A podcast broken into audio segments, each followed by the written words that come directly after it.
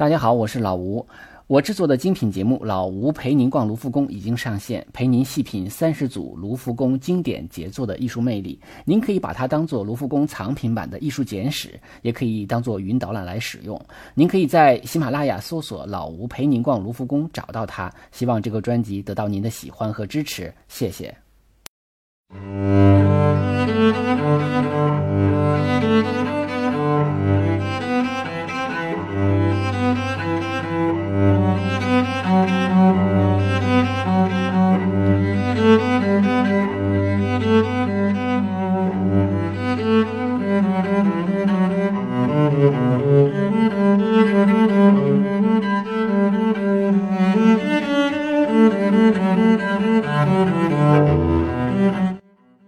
大家好，这里是手机美术馆，我是老吴。呃，也欢迎大家订阅微信公众号“手机美术馆”啊，里边会有更多的高清图片。呃，上期呢，我们讲了伦勃朗的《夜巡》啊，在这个节目中，我提到了伦勃朗呢是有很多的啊自画像。呃，有的说法呢是七十多伏，有的说呢是八十伏。呃，不管怎么样呢，就是这样的一个比较大的一个数字。这七到八十伏这样的一个自画像的量呢，其中有一半是油画啊，还有一半是。呃，石刻、铜版画啊，或者素描等等的作品，呃，这个量应该讲是非常大的啊。在很多的画家的这个有有很多画家喜欢画自画像啊。除了伦勃朗，我们知道梵高啊，这也是荷荷兰画家啊，也是非常喜欢呃画这个自画像的。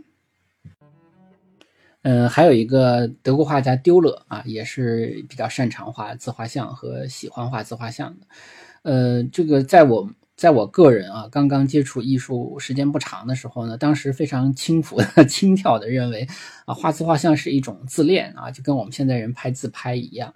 啊。现在看来，这个说法是不对的啊，因为很多的画家他们画自画像呢，不完全是美化啊。当然，丢勒是比较喜欢美化的，但是我们看到梵高、看到伦勃朗，实际上他们都是非常诚恳的在表现自己。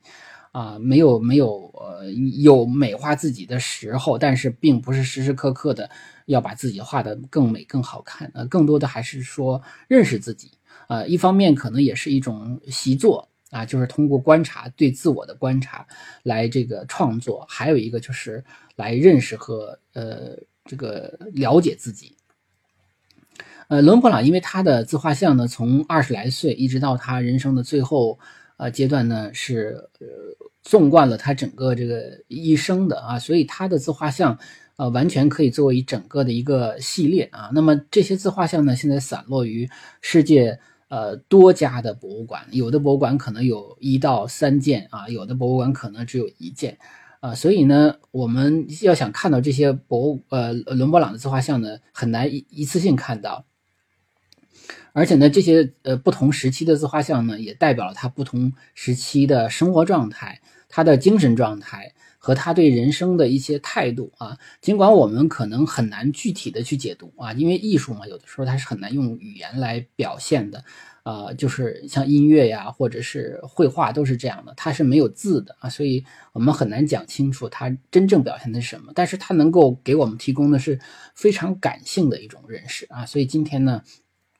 我就精选了一部分他的自画像啊，呃，在人生啊比较有代表性的一些自画像，呃，因为去博物馆可能很难一起看到啊，但是在手机美术馆里，就咱们就可以啊在一起一下子看到呃这么多幅比较不错的这个他的自画像。呃，首先呢，我们要介绍一个小的知识啊，就是叫做呃伦勃朗布光法啊，这个布光法呢，我在这个一个纪录片里截了个图啊，大家可以通过这个图就能看出来。呃，这个是在摄影界啊，有有人像摄影界常用的一种方法，所以很多的呃摄影师喜欢讲伦勃朗光。呃，这个光呢，就是呃什么意思？就是说，如果我们这光从正面打过来的话，脸是显得很平啊，没有立体感。但是，呃，这个伦勃朗呢，采取了，因为他是我们上期讲他是光影魔术手嘛，他就善于呃用光影的这个方法来雕塑人的这个立体感啊，所以呢，他从侧面打过来的光的话，就会比如说照亮了三分之一张脸，这样的话呢，就会在呃另外一比较暗的那半张脸上呢，有一个倒三角的，就是脸颊的这个部分，眼眼睛下边啊，脸脸颊的这个部分有一个倒三角形的光。所以呢，有人叫它呃叫它伦勃朗光。那这种光有一个很大的好处，就是它把人显得非常有立体感啊，非常呃非常鲜活啊。就是当然，伦勃朗那个时代并没有摄影啊，他只是说他在绘画中经常用这样的一个光的处理方法啊，来来体现立体感啊，也能表达的那种让人呢神态比较逼真啊。当然了，这个审审美呢有高下啊，我们现在很多的。这个人喜欢用美图秀秀，还磨一下皮呢，还把脸磨得惨白，大家觉得那样是美的啊。但实际上呢，它的艺术感，它表达人的真实灵魂的那个效果，实际上是并不好的啊。有的时候我们会看到非常精彩的摄影作品时，也并不把。把人完全的美化，但是我们就会觉得那个人是呼之欲出的啊。所以这里呢，先简单的介绍一下伦勃朗呃布光法啊，也有人叫伦勃朗光啊。就不管怎么说吧，他只是啊，因为伦勃朗是非常善于画肖像画的，所以在他的肖像画中呢啊，包括他的自画像中，会经常见到这种布光的方法。我们呢，结合不同时期的啊，这个呃，他的这个自画像啊，来介绍他的，也也结合他的一生吧。首先，我们看到的是啊，就是呃，一九六啊，一六二六年啊，绘画绘画的一个肖像画。这个肖像画呢，原则上来讲，它不是个肖像画啊，它是呃，是一个画家在远远的看着自己的作品啊。这个画呢，收藏于波士顿的艺术博物馆，呃。有这个关于时间的标注呢？呃，我手头的资料呢，因为当时去波士顿艺术馆的时候，我忘了拍这个牌了啊，所以我现在没有办法核实啊。那么有的说是一六二六年啊，最晚的反正是一六二九年，那么大概也就是他二十到二十三岁这个期间。呃，也应该说是有据可循的油画版里的，这是他最年轻的一个自画像。但是这幅自画像中呢，他自己穿着一个那种斗篷啊，就是那种画家专用的，像工作服一样的，远远的站在这个远处啊。实际上离我们更近的是一个画板的背面啊，有点像宫娥啊，这不是那个那个维拉斯开兹那个宫娥的画板的背面。但是这个画板上画的什么我们不知道哈，呃。他的手上呢，拿除了拿着画笔之外，还拿了一个万丈啊。这个万丈呢，是画家专用的一种设备。呃，这个书上说呢，它有点类似于打台球用的那种架杆啊。也就是说，让这个画家在画的时候呢，这个腕部呢，能够保持一个比较好的一个稳定性啊，是是起到这样的一个作用。那么，这个画中的画家的脸部并不是很清晰啊，他只是远远的在看着自己的作品。但是我们可以看到啊，它整个的光线最亮的地方呢，实际上就是在画的这个部分。这个画的，因为它画的背面啊，正好照亮的是这个，就是光线最亮的部分啊，就是墙角那部分啊，所以给我们的感觉是这个画本身是有发光的感觉啊。实际上呢，光线是从呃左后方啊，我们的就是。观者的左后方投射进来的，投进来之后照亮了这个画，照亮了那个墙角。但是给我们的观感就是，哎，这个画是是本身是发光的，但是画的什么我们不知道，我们只是看到了远处的一个年轻画家的一个形象啊，而且这个画家呢显得像一个大孩子啊，嗯，那么这个画呢，就是我们解读是一个是就是光线的运用啊，它在这个墙墙上投出来的这样的一个耀眼的这种。呃，亮度啊，而且呢，你看它的墙角上还有还还有那种掉下来的墙皮，就是他从很年轻的时候就很追逐这种比较真实的一种呃创作，一种写呃一种呃对生活的一种呃再现啊，所以他是一个很诚恳的人。就是我们为什么说可以得出这样的一个结论来，包括他自画像。啊，以后越看越有这个同样的感受，就是就是这个原因啊。但这里面有非常精彩的一笔，一个是我们说这个画本身看起来像自己会发光一样，就很亮，在映照着这个呃这个画家的脸啊。还有一点就是它这个画板的边啊，这个边是一个特别亮的一个边儿啊，就是最高的高光是亮在这个画板的边缘啊，这个边缘的长长的一条直线，其实就是整个画中最亮的一条线了。那么这个亮亮的一条线，就是呃神来之笔啊，也是非常好的去体现了这个光影的效果啊。所以呢，我们说，呃，这幅画呢是他最早的一幅自画像了啊，但是这不是肖像画。接下来我们看到的是，呃，这个标注为一六二八年，也就是他二十二岁的时候，这幅画。这幅画呢，他很年轻啊。这幅画收藏于荷兰阿姆斯特丹国家美术馆，啊，跟那个叶巡呢是在一个地方。呃，头发呢卷卷的啊，呃，脸呢是比较暗的啊。他是整个的，嗯，如果说他这个里边的布光，实际上是。呃，明暗正好是反了啊，就是说四分之三的脸是在暗处的，只有四分之一的脸是亮的啊。这个他创作的时候，因为他那个时候已经是呃神童嘛，或绘画神童嘛，他已经有意气风发的，已经开始打天下了，所以应该是呃比较年轻的，但是对未来好像又充满了信心啊，充满了憧憬的这样的一个年纪啊。呃，这是二十二岁的。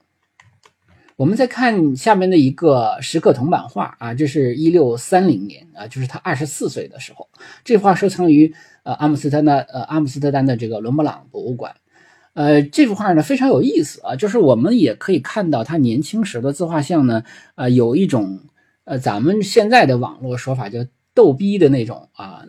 那种气质啊！你看他的瞪着眼睛啊，撅着嘴啊，就像吹口哨一样啊，还有几个小短胡子啊，就是很很很逗，很活泼啊。他正好是青春气盛的时候啊，一方面就是说属于呃绘画界的宠儿啊，然后也挣了很多的钱，呃，然后又用石刻铜版画这种方法呢，又找到了新的谋财之道，所以属于那种。啊，就是人生事业的向上走的那个，呃，最有精气神儿的那个时期了啊，所以这幅画也比较有意思啊。我们能看到伦勃朗的另一面。我们再看，呃，标标为一六三四年的二十五岁的这一点啊，就是他已经开始，这是油画版嘛，就是跟呃石刻铜版画又不太一样。他这个里边，哎，有一种呃，就是比较比较走向成熟了，而穿着的又开始。走奢华风了，你比如说有皮草的出现了啊，戴着画画家的这种职业的帽子啊，留着短短的胡子，然后眼神呢就开始变得成熟起来了啊，不刚不像刚才一开始那种，呃，仅仅是憧憬啊或者逗逼啊，不是不是那样了，开始成熟起来了。所以呢，这个时候他的那种王者气势其实已经出现了啊。我们再看。这个比较有名的这幅，呃，三十三十一岁的时候啊，一六三七年画的。那么这幅画呢，就是叫浪子的，叫浪子的什么来着？反正就是表，呃，他我还是查一查吧。呃，这幅画叫《浪子与妓女》啊，不好意思，因为他后来还画过另外一个叫《浪子回头》的作品啊，这两个名字我有点这个没太记清楚。呃，那么这幅画呢，呃，也是跟。我们刚才第一幅看到的画有类似之处，就是它不是一个专门的肖像画，而是一幅有故事情节的啊。这里头呢，这个呃演浪子不是叫演浪子啊，扮演浪子的这个就是伦勃朗本人啊。他也就是说以自己和他的妻子啊萨斯基亚作为模特啊，一个呢演浪子，一个扮演这个妓女啊，画了这么一幅画。浪子呢举着这个酒杯，这个时期实际上呢。啊，虽然这是一幅有情节的一幅作品，但是伦勃朗也是最志得意满的时候，所以你看他里头也是那个醉醺醺的，露出来就是醉酒鬼的那种笑脸啊，也是他自己人生中最得意洋洋的时期了，应该是啊。嗯，这幅画呢收藏于这个德累斯顿的啊茨文格宫啊古代大师画廊，就是跟那个西斯汀圣母啊同样的一个美术馆啊，大家如果有机会去的话，可以看一看这幅画。然后呢，我们看一六三九年的啊，也就是他三十三岁的时候的这幅画。那么这幅画收藏于佛罗伦萨乌菲齐美术馆。呃，我们可以看到他的衣着呢是上面呢有很多的装饰啊，有一些这个呃这个金银首饰啊，然后眼神特别的坚定啊。这个我们说他的人生的就是他的视野已经啊呃即将。即将走上最巅峰的状态了。当时我们说他不是买了大宅子吗？然后，呃，有了这个妻子，然后这个啊有很多很多的学徒啊围着他转啊。其实那时候他才三十多岁，啊，有有很多的学生来来向他求教啊。那么当然也有向他求画的人学，呃，就是就很多。啊，一个是希望他画，还有一个就是他，因为他画了很多自画像嘛，也有不少的人干脆就出钱买他的自画像啊，因为太喜欢他的作品，啊，这种喜欢你也很难讲是一个艺术上的喜欢，因为他当时知名度最高嘛，啊，这个资本呢总是冲着这个呃就是名气来的哈，我名利是不分的嘛。然后我们看到的是他这个呃即将走上人生巅峰的这么一个这个这个状态的一个人啊，嗯，我们再看一六四零年三十四岁这个。这个是在叶巡之前啊，也就是说叶巡是一六四二年，他是一六四零年。这个他之前的一幅油画，我们可以看到这幅画呢，它实际上造型是来自于提香的一幅作品啊。我在公众号中我会把提香的那幅画给大家呃同时放在一起做对比啊。也就是说，它是一个凭栏啊，这个而靠啊，就是靠在一个栏杆上啊，然后整个的人呢是非常的。呃，从容，非常的呃自信啊，就是属于这个时期。我们刚才讲了，就是他已经到了人生最巅峰的时候了。因为再到再过两年之后，就开始有《夜巡》这个作品了，而《夜巡》这个作品呢，呃，虽然是我们后世人认为他最成功的作品，但是对于他个人的人生来说，是他人生的一个转折点。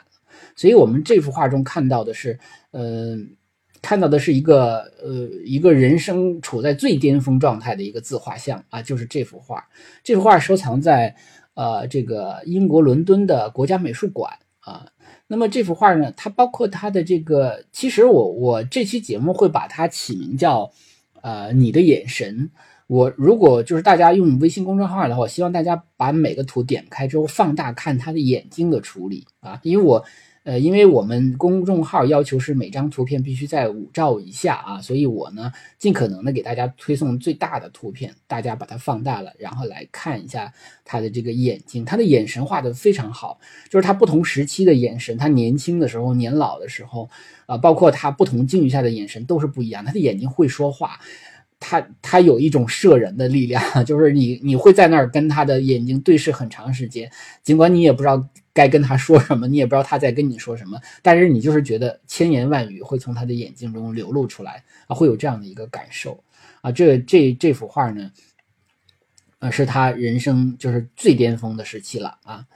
那么到了一六四二年，我们就刚才我们就上期讲了叶巡啊，他的妻子也是同年的去世。呃，这个叶巡呢，虽然说没有说给他造成了太大的这个影响，但是确实有一部分人开始怀疑他了，因为觉得他，比如说在完成这种集体照的时候，哈，集集体大合影啊，我们说可能不完全按照规规矩来啊，就是太追求，就是说我作为艺术家的这个权利了啊，表表现的可能呃令一些边边角角的人可能会觉得不满啊，当然我相信那个队长会觉得很满意的，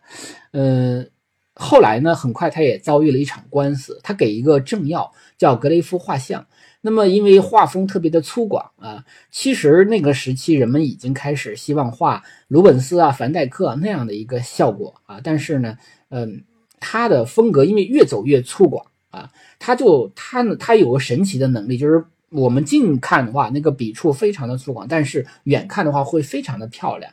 但这种效果呢，得不到买家的这种欣赏。买家就希望你每笔都看起来很精细啊，觉得我这个财物有所值啊，不能欣赏这种非凡的艺术水准的呃这种表现啊。所以那个格雷夫就拒付了这个说好的这个五百荷兰盾。那么伦勃朗不干了，伦勃朗最后也跟他就闹到了这个艺术仲裁委员会啊，希望能够这个艺术仲裁委员会就是一些同行、一些画家同行就评判说这个画到底该不该给钱啊，闹到了这样的一个艺术法庭吧，所姑且算是。到了五四年的时候，他因为跟他的第二个女仆啊同居，那么因为他们没有结婚嘛，被宗教法庭还传唤过啊，说他们通奸呐，怎么等等。这样的话，他的声名就开始越发的狼藉啊，就是日子就是一天不如一天。一个是他的这个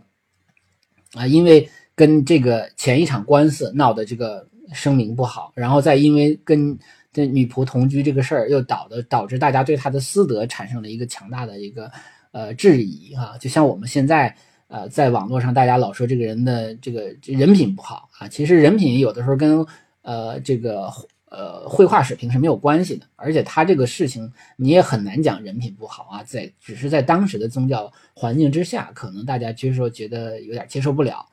呃，那么而且还有个就是当时的荷兰的第二代贵族，也就是富二代啊，就富的呃，因为荷兰富起来之后呢，第二代、第三代就开始呃由富转贵了啊，就越来越追求贵族化的一种气质，所以开始欣赏那种比较古典主义的、均衡的、精细的啊、完美的那种画风。啊，那伦勃朗越画越粗犷，越画越粗犷，那反倒就是嗯很难挣到钱了。那他他的房子还有贷款啊，等等等等，还有很多的债主，他还要拍卖了很多的东，就是他买了呃拍卖行中买了很多的东西，所以他其实也欠了很多的债。但是他原来画画呢是能够支付得起这些债务的，但是后来这个他的画画呃就很难挣到钱。然后他因为荷兰人嘛，他是商业立国的，所以他其实也对也有投资在。啊，这个货船上，他投跟别人一起合合合作投资过一个货船。他本来可能指望这个货船还拉回点货了，还能挣点钱。结果在一六五六年的那年啊，遭遇了海难啊，血本无归，可以说是亏了一大笔钱。所以他到了啊五六年就是五十周岁了呗。到五八年的时候，他就全全面破产了。啊，我我，所以他那个时候甚至到什么程度？不仅仅宅子，就是家里的东西被卖了，宅子卖掉了，要搬到一个小破房子里边去，而且他的他连从业资格都没有了。也就是他画画，他不能直接卖，他必须得通过他的儿子做他的这个绘画代理啊。他那个那因为荷兰是商业很发达的，对这个呃从业资格确实要求很高的啊，有点像呃这个。就是属于那种行业行业资格行业协会啊，他已经因为破产没有这种从业资格了，也就是他只能画，他不能卖啊。当然他儿子可以替他卖。那么这个时候我们看到的就是这个标注为一六五八年的这幅画啊，这幅画非常的特别。我们看到这幅画的时候，我们发现啊，当然他经常用的这种三角形构图啊，在这个其中又看到了。但这个这个画呢，是他应该说最落魄的时候，他刚刚破产啊，这个。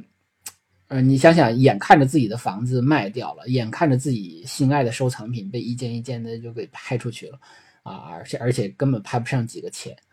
但是他画了一件自己穿着黄色的这种袍服啊，是上面还有这种金闪闪的装饰啊，上面还有红色的这个腰带啊，这个手里还拿着一根权杖啊，我们可以看到这是一个王者的形象，也就是说他第一次在画中呢能够呈现自己像一个皇帝一样。然后这个手里拿的不再是万丈了，而是没有拿画笔，拿的是一个权杖，所以他这样的一个造型，当然他还戴着一个画家的帽子。我们说他是有一种不服输的那个劲儿出来了啊，就是说他在呃一六五八年这个他最衰的一年，但是他画了一个最显示自己有王者气度的这么一幅自画像啊。呃，所以这幅画中，我们也能够感受到他内心世界的一种矛盾啊。一方面呢，他又，呃，有有很违逆的一种态度啊，按照王室的礼仪来画自己啊，不服输啊，我还是王者，我还是绘画界的王，还是自负的啊。但是呢，他也必须要面对这个现实啊，所以他可能在那一年，他有一个内心巨大的一个波澜啊。那么这种波澜可以说在这幅画中也能得到。啊，某种展现啊，但是他这个眼神，你已经感到跟他这个年轻气盛的时候啊，跟三十四岁的时候是完全不一样。我们再看一年，呃，一年以后啊，一六五九年，五十三岁的这幅自画像啊，他不再穿这个华服了哈，美丽的这个这个像王者一样的黄色的这种华服，当然还是有皮草了，但是这个衣服就显得呃朴素的多得多。那么也苍老了很多啊，然后呢，这个眼睛非常的有力度，非常的尖锐啊，就直视着你啊，非常的，而且画家的帽子帽檐上的那些几个点点的那种闪亮的东西啊，处理的非常的好，这幅画非常的有神。这幅画呢是收藏于美国的。华盛顿的这个国家美术馆啊，呃，这是这是他非常不错的一个自画像作品。那接下来我们看啊，这个五十九岁啊，呃，一六六五年他画的这幅自画像。那么这幅自画像呢非常有名啊，我们又看到了这个三角形的稳定的结构啊，这个光线呢是从这个侧上方投下来的啊，也是有点我们常说的伦勃朗呃布光法啊，在这个画上也又能清晰的看出来哈，呃。这个画呢，收藏于英国伦敦的肯伍德宅邸博物馆。啊，这个他手上呢，啊，拿着一个长长的啊，呃，这个是腕杖，就是我们说那个画画那个支手的那个支架。呃，还有几个短的，呃，这个一个是调色板，还有几个短的笔，那就是画笔啊。它的几个色彩其实都是主要体现在腕杖和它的这个画笔啊，还有笔头上啊，就会有一些比较好的色彩。那么这幅画呢，我们还是说从他的眼神中又看出来，他好像在很勤奋、很努力的啊，但是又很自信的在创作啊。那么你像像这幅画，实际上有很多的嗯呃介，就是说绘画教材会拿它来做呃介绍，就是人物肖像的创作啊，它的一些笔触的用法。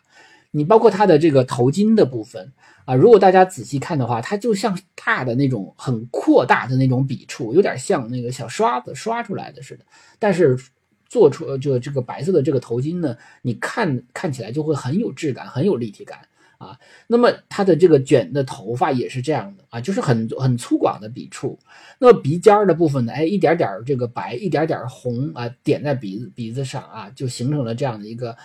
跟肤色比较接近的同时又有立体感的一个效果。那他眼神就更不用说了，基本上就是一个画眼睛的啊一个教材一个教程。而且他的两个手基本上就没怎么画啊，他的手的部分你看拿腕杖拿笔，但是左手实际上就没画出来，基本上。这不是一个特别完整的一个作品，但是伦勃朗无所谓啊，因为他一个是画自己，他不是受受主顾要求来呃来这个完成的作品，那他有他自己自由裁量的这样的一个权利啊，同时呢，他又重点又不在这个上边，他他属于那种主体特别突出突出的，呃，经常把背景给略掉啊，通过光影的方法呀，或者是说比较这种。比较粗的这种背景的画法来来来凸显主体。那墙上呢有两个弧形啊，就是圆形啊，两个圆形啊，左边一个圆形，右边一个圆形，像括号似的哈。这个圆形，这个圆形其实从构图的角度来讲，它有一种平衡均衡的一个作用。但是如果说从内容上来讲，是什么东西啊？这又成为了艺术史上的一个谜团了。就是说，它这个圆呢，到底是什么意思？为什么要画两个呃这个抽象的圆的圆线呢？啊，呃，有人说是不是画两个地图啊？因为荷兰是一个航海大国，所以当时可能就会有地球的呃地球以这个球形呃为标准的这个地图，世界地图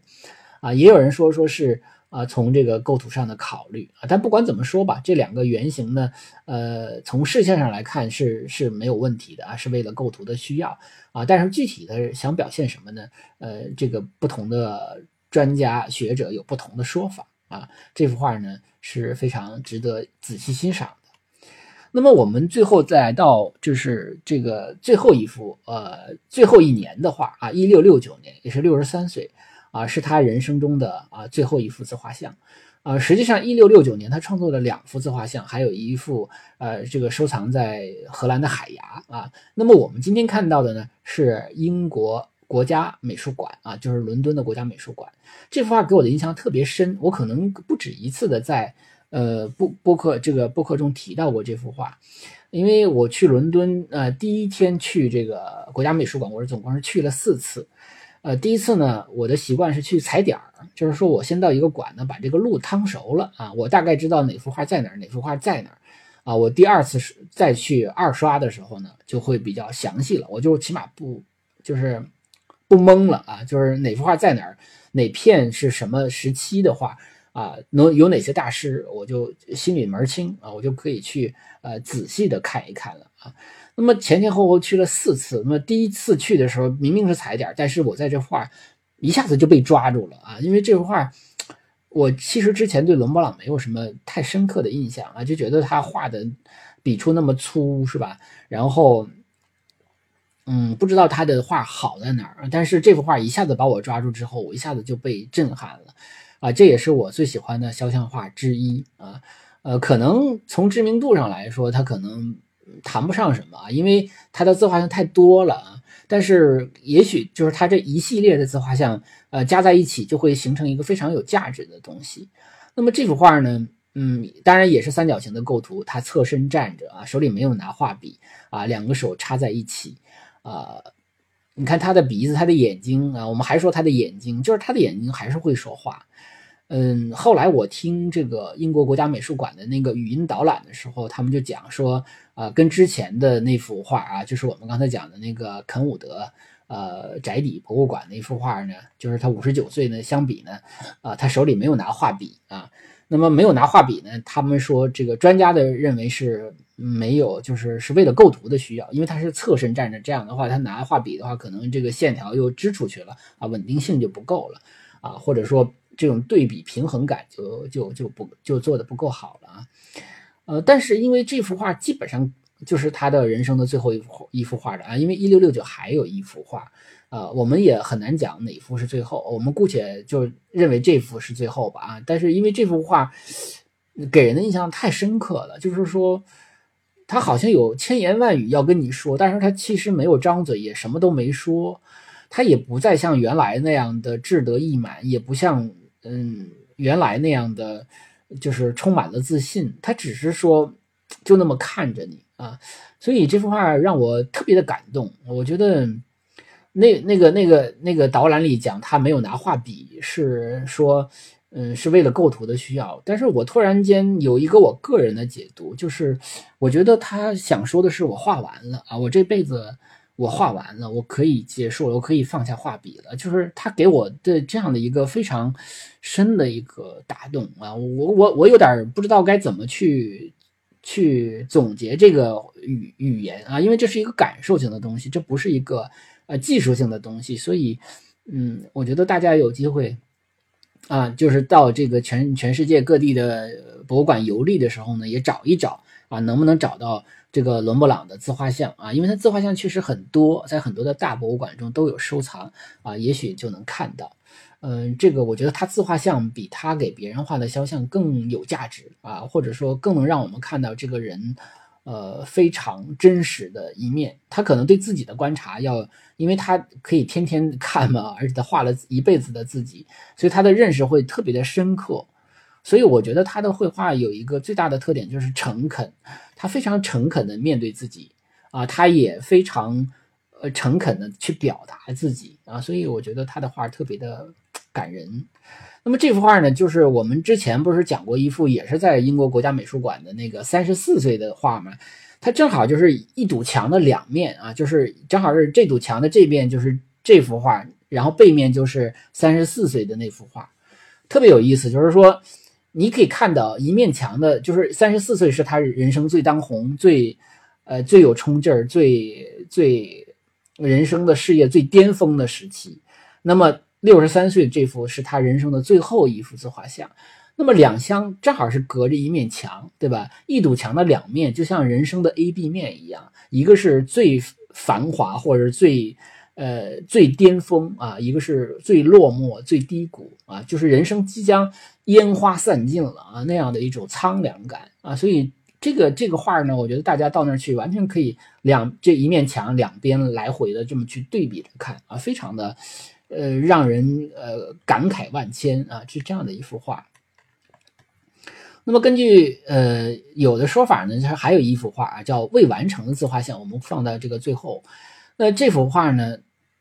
嗯，中的这个伦勃朗特别不一样，他变成一个慈祥的老人，他微笑着看着我们，啊，他的衣服上的那个领子那那种金黄色的笔触非常的粗犷啊，非常的粗，但是呢就非常的有质感。他脸呢就是就粗的要命了，简直是啊。但是我们看到了一个哎很和蔼的微笑着看着我们的一个伦勃朗啊，这个伦勃朗是很不一样的。这幅画呢说他在一直在手边，一直没画完啊，所以不算是一个完成的作品。但这幅画给我们了一个不同的感受，也让我们看到了一个不同视角的伦勃朗啊。所以我觉得今天呢，我就是呃非常粗的带家带呃就是跟着大家呃去这个不同的博物馆吧，呃来看这些呃伦勃朗的自画像啊。我想说他的自画像，嗯，除了说有这个比较技术上的伦勃朗的布光法呀。啊，更主要的是他这个深邃的眼神啊，我觉得他的眼神确实是会说话，这也是呃一个好的肖像画中非常重要的一点。那就是因为很多的画家呢，他的这个画画人是很难画画神的啊，但是像伦勃朗呢，他因为呃可以这么好的去表现人的内心世界啊，所以让人呢有了这个灵魂啊，尤其他画自己的这些画呢，我觉得是尤其的好。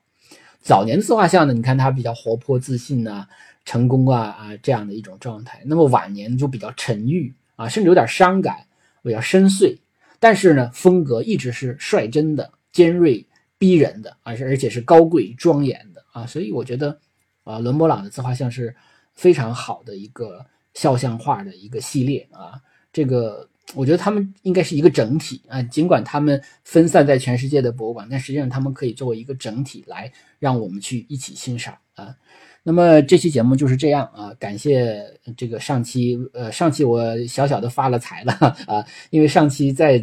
在微信公众号为我打赏的有八位朋友啊，在喜马拉雅上打打赏的还有两位朋友啊，总共十位朋友啊。那么非常感谢大家请喝的咖啡啊，谢谢你们，呃，我会继续努力的。呃，如果大家觉得这个节目还可以啊，呃，也希望大家能够转发到朋友圈啊，让更多的朋友听到这个节目。就这样，再见。